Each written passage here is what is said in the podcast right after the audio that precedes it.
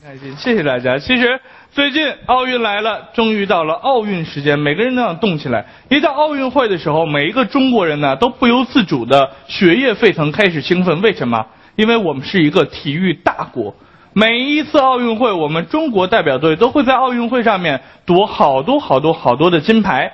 好多人说，是不是我们现在自强不息才这样的呢？我要告诉大家，不是。我们中国人拿金牌是有传统的，很多民族英雄在过去古代的时候都拿过金牌，比如说岳飞，十三块金牌就累死了。对，是这样的，这个就是我们的一个民族荣誉感。中国作为一个体育大国，我们真的是有很强的。体育意识跟体育传统，比如说中国队现在比较擅长的一些体育项目，像现在我国依旧在全球制霸的一个项目叫做跳水，是吧？这个项目简直就是中国人发明的，屈原。当然，屈原跳的时候呢，不是为了金牌，只是为了粽子。说到本届奥运，不得不提的就是我们中国又出现了奇迹一样人物，这个人叫做孙杨，实在是太让大家高兴了，打败了所有韩国人。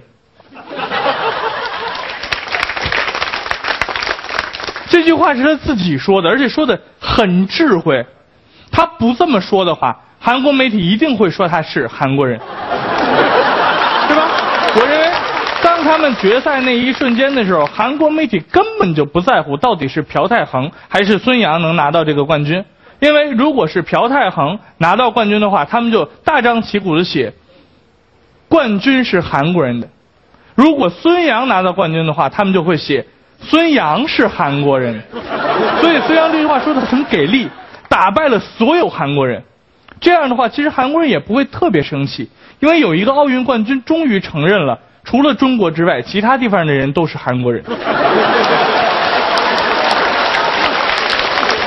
其实我们说游泳这个项目啊，非常的有意思。它基本上是一个人类啊无法逾越的一个障碍。我不知道在现代科技如此发达的今天，我们有了大桥，我们有了船，我们有了这个，为什么还要学游泳？它比走着慢多了，是吧？但是这次终于有人突破极限了。有一个中国姑娘，叫叶诗文，她的游泳速度比男子选手还要快，基本上已经能跟我溜达的速度差不多了。欧美媒体受不了了，因为长期以来啊，泳坛就是白人一直在制霸的一个地方。像我们知道菲尔普斯啊，像我们知道原来的索普啊，一直都是白人游的特别快。现在黄种人这么了不起，游的这么快，他们受不了。他们一直在质疑叶诗文是不是服用了兴奋剂，但是奥组委根本就查不出来，也就是说没有证据喽，没有证据，你凭什么说我们是服用了兴奋剂呢？其实他的这种责骂，对我们来讲，其实是一种褒奖。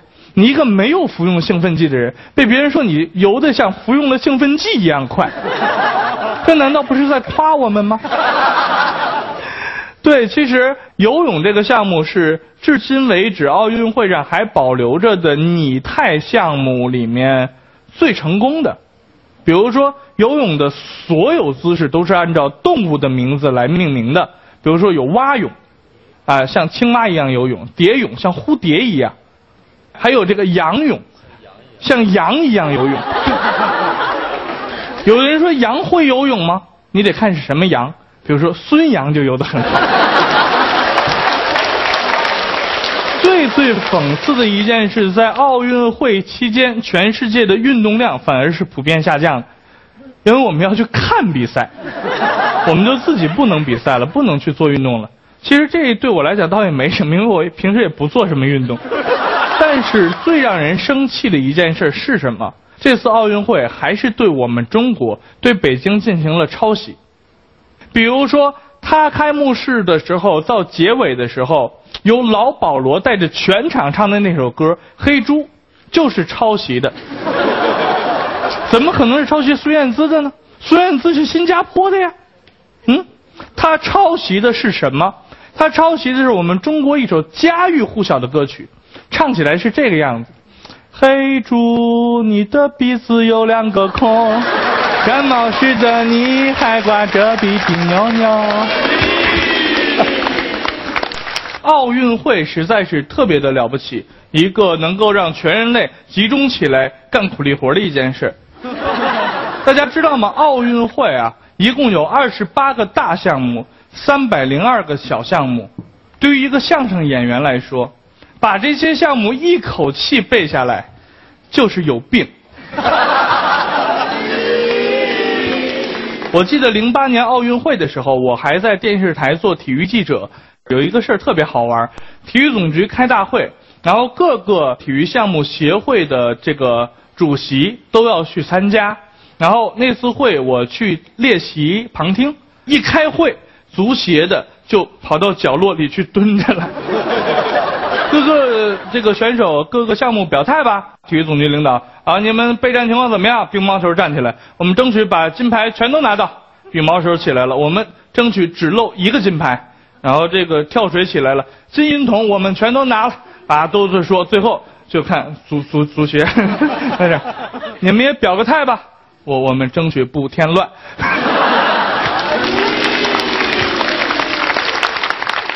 确实是那次采访特别好玩，最后呢就问呃体育总局的领导一些问题嘛，说啊你看现在咱们备战。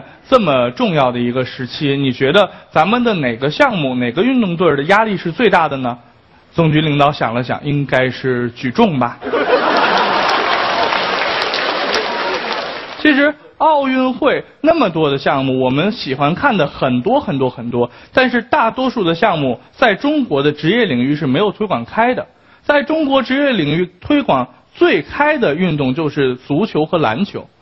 你们知道足球跟篮球有什么共同点吗？不知道吧？足球跟篮球的共同点就是，对我来说，我老婆都不让我看。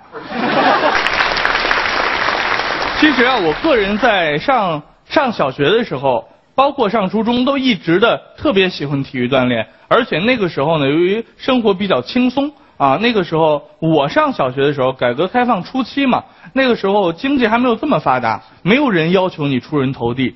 我们有大把的时间去做体育运动，像我小时候最喜欢的运动非常多，比如说打雪仗、堆雪人儿、跳房子、跳皮筋儿，嗯，还有这个跟瑞老师顶嘴。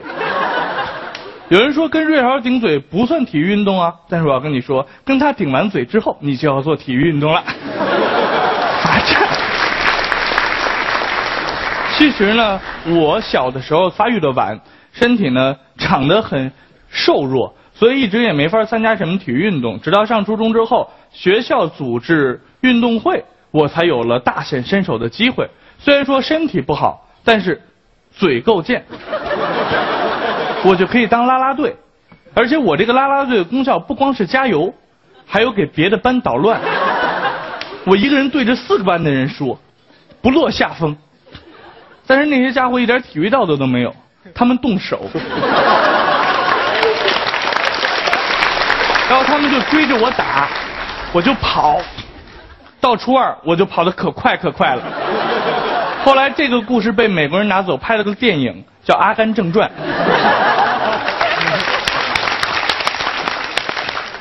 其实我们刚才说了男生的体育运动，女生同样也要做体育运动，而且运动项目跟男生并不一样。比如说蛋蛋的女朋友。啊，最喜欢的几个体育运动呢，像标枪、铅球、举重。当然，你见过他你就理解了。但是时至今日，我最不能理解的一个运动，我不知道大家一样不一样啊，叫竞走。我真的不理解他是为什么？不是就是不好好走路吗？啊，我第一次看的时候还以为是残奥会呢。后来长大了，交了女朋友，我才发现我女朋友可能就是练过竞走的。所有人的女朋友都是练过竞走的，要不然怎么能那么能逛呢？一逛逛一天，他也不买东西，竞走。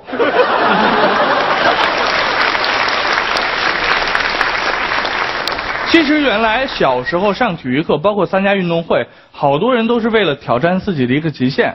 比如说我的一个好朋友叫王建国，大家应该知道他的那个是吧？样子，他一米八七，体重是二百四十斤，哦，就是像熊一样嘛。对，然后就就那样一个形象，他居然想跑去跳高，我们都一直担心他把杆子碰折，后来他跳了，我们才知道多虑了，他就碰不着那个杆子。然后这会儿呢，就有人过去安慰他说：“建国，你看你跳不过去呢，也不能完全怪你，都知道这是牛顿第一定律嘛。”王建国当时就潇洒地回头：“对我就是给牛顿个面子。”但是其实大家知道我呢，虽然在上学的时候是运动健将，但是大学毕业之后就再没运动过了。虽然我还是很喜欢运动的，我是一个爱运动的人。我现在最爱的就是一动不动，一动不动在那儿待着。后来也有人劝我说：“自健，你看你现在每天消耗卡路里最大的动作就是点菜，你这样真的不行啊！你得想个什么办法呀？你你得动起来啊！你如果……”不运动的话，你你你会很你容易受伤，你知道吗？运动就不受伤吗？是啊，那姚明呢？那起码你运动能调节内分泌吧，你皮肤会变好啊。那刘翔呢？其实说到体育运动，我们就不能不提体育明星，是吧？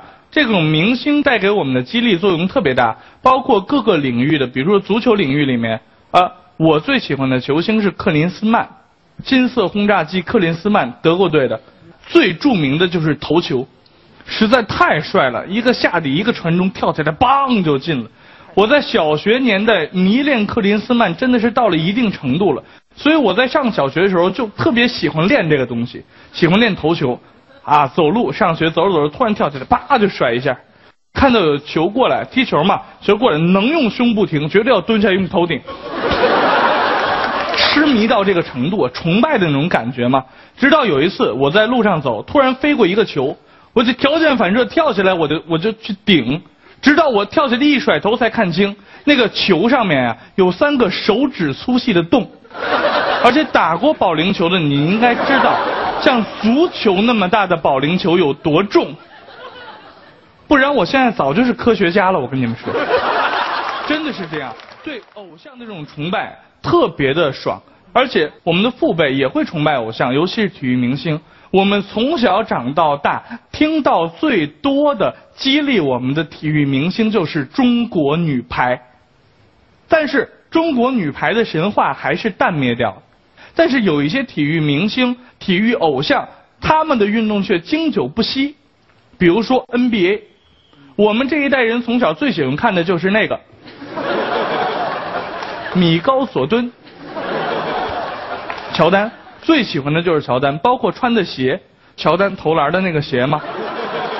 乔丹前阵子不是刚爆出来新买了一个三百平米的别墅，用来放衣服。我住的六十平米的一居室都不够他放袜子的。但是我一点都不生气。房子那么大有什么好呢？